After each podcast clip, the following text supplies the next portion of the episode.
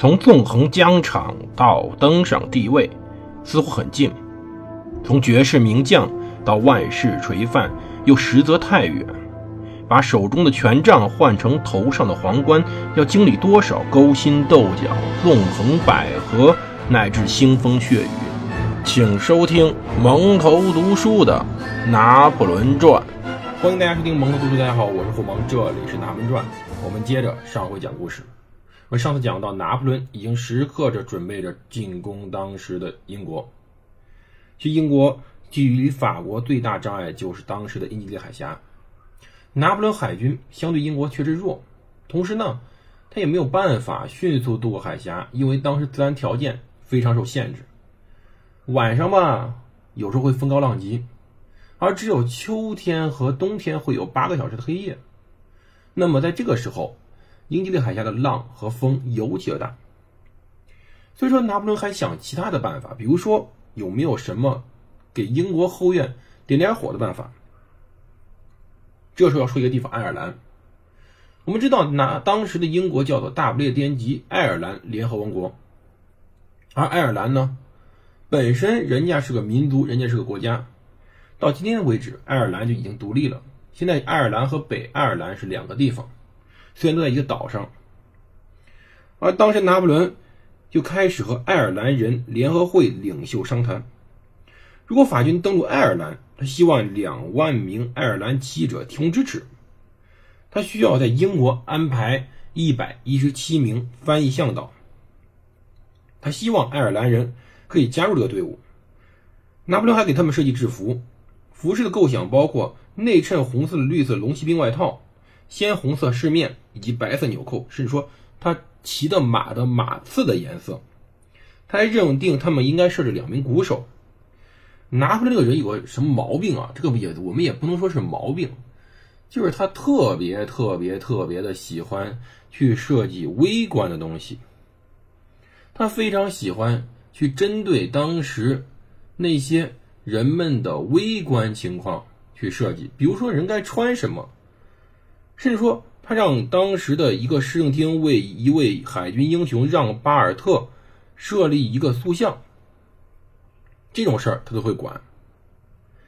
拿破仑喜欢设计，而正好我们现在呢有个活动，我们听众中有不少人其实跟我年龄差不多，甚至比我大一点的一些家长。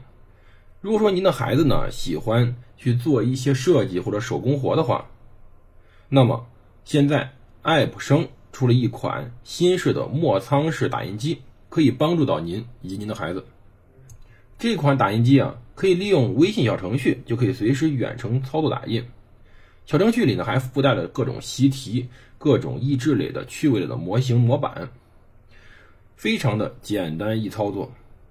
小孩子们可以很轻松的找到手工的乐趣，可以找到自己设计自己生活的感觉。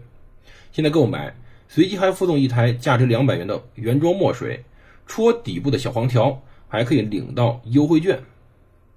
而这个优惠券呢？一直是可以使用的，有数量有限，不要错过。我们接着讲我们的设计者拿破仑。拿破仑呢喜欢设计细节，他要设计非常非常多的自己的生活。他是个挺喜欢享受生活的人。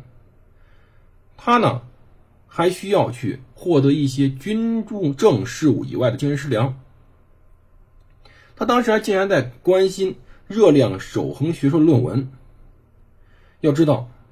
拿破仑呢是非常明白这些东西的，他信中写道：“正是因为这样，我们逐步前进，找到可在生活中全面适用的简明理论。”拿破仑确实是启蒙运动非常好的继承人，他精确的知道当时整个科学界进展，而同时他也没闲着，他私生活依旧非常的混乱，他呢。正在继续跟其他人找乐子。拿破仑本人的情妇还是挺多的，比如说有些演员，有当地他一些军官的夫人。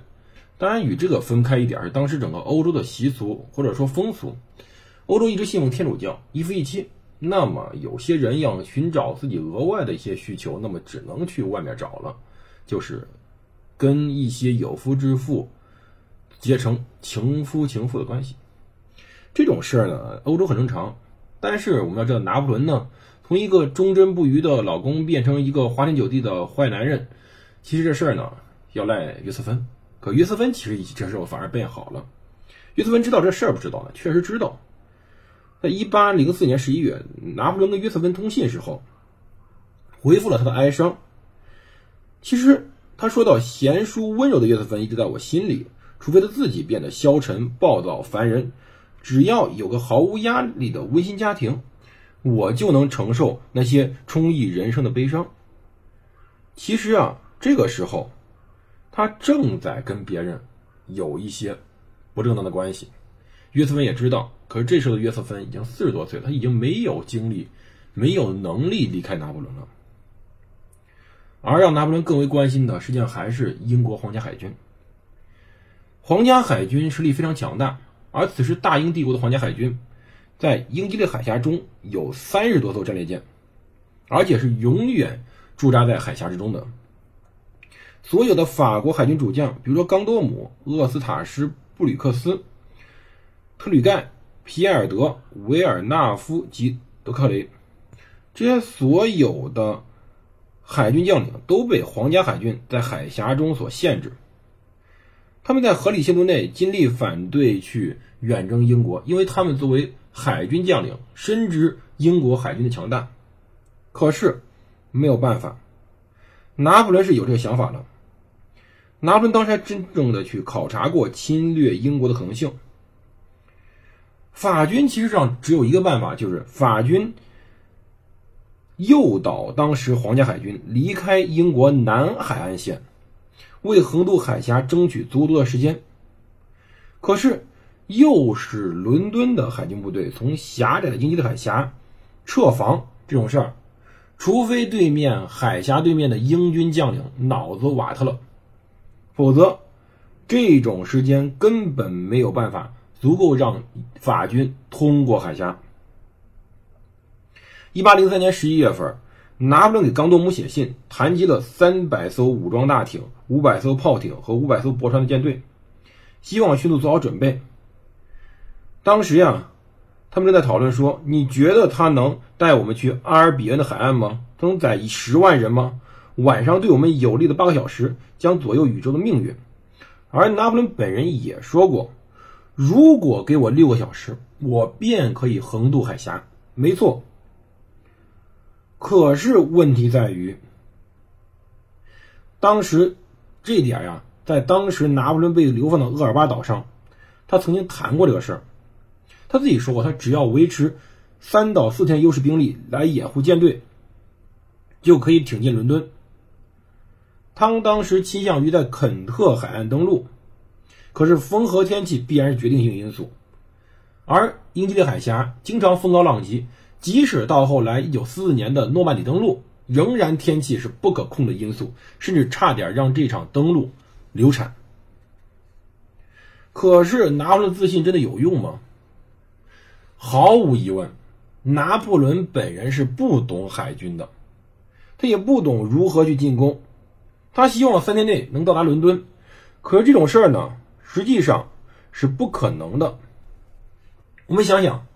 就算拿破仑的强大舰队真正的把英军吸引开，他自己的陆军部队登陆上英国，那么从地中海赶回来的纳尔逊也很有可能也会切断当时法军的补给与援助。法国人军队真的有条件在英国获得足够多的补给吗？或者说，英国会不会也去进行坚壁清野，用海军加英国人自己的退缩？把法国人困死在当时的英伦三岛上，有可能最后拿破仑攻上当时的英国本土，他也没有办法真正的进攻了。十万人人人吃马嚼，整个的补给弹药是天文数字，而且十万将士根本没办法真正征服他们。一八零三年起，英国就开始大力准备防御战了。他在南部城市设防，设立烽火台。弗勒姆、布伦特福德、斯塔恩斯等地的兵站开始堆满各种给养，从康维尔到苏格兰的登陆点开始被列入清单。一八零五到一八零八年，南部海岸建立起了一个由七十三座小型元宝灯塔组成的一个防线，同时防御胸墙环绕伦敦南部而建。一八零四年，英国陆军以及皇家海军招募了约六十万人加入其中军队，其中还招募了八点五万人加入民兵。可以说，这个人口是非常之多的。这个巨额的人口甚至占到当时成年男性人口的百分之十一到百分之十四。征兵数量如此之多，即使拿破仑本身指挥能力优秀，即使当时拿破仑可以带领军队登陆英国，在人家本土上去打一场跨国作战，而且被切断补给，法军究竟有多大意志力，能挺到他们获得足够给养？而法军会不会在被切断给养以后迅速崩溃？这都是有可能的。其实从现在这种方案来看，后来拿破仑的失败几乎是注定的。拿破仑没有办法在彻不彻底消灭英国皇家海军的前提下，真正彻底的攻击当时的英国本土。可是拿破仑这个人无疑是自傲的，无疑是拥有自己理想的。那么究竟？后来他会怎么样进行？而对面的英国又会发生什么？我们下期再讲。最后，我们提醒一下：目前爱普生的墨仓式打印机正在进行热销。目前我们下面的优惠券使用截止日期是三月二十号，优惠券数量有限，不要错过，一定要认领。谢谢各位的支持，我们下期再见。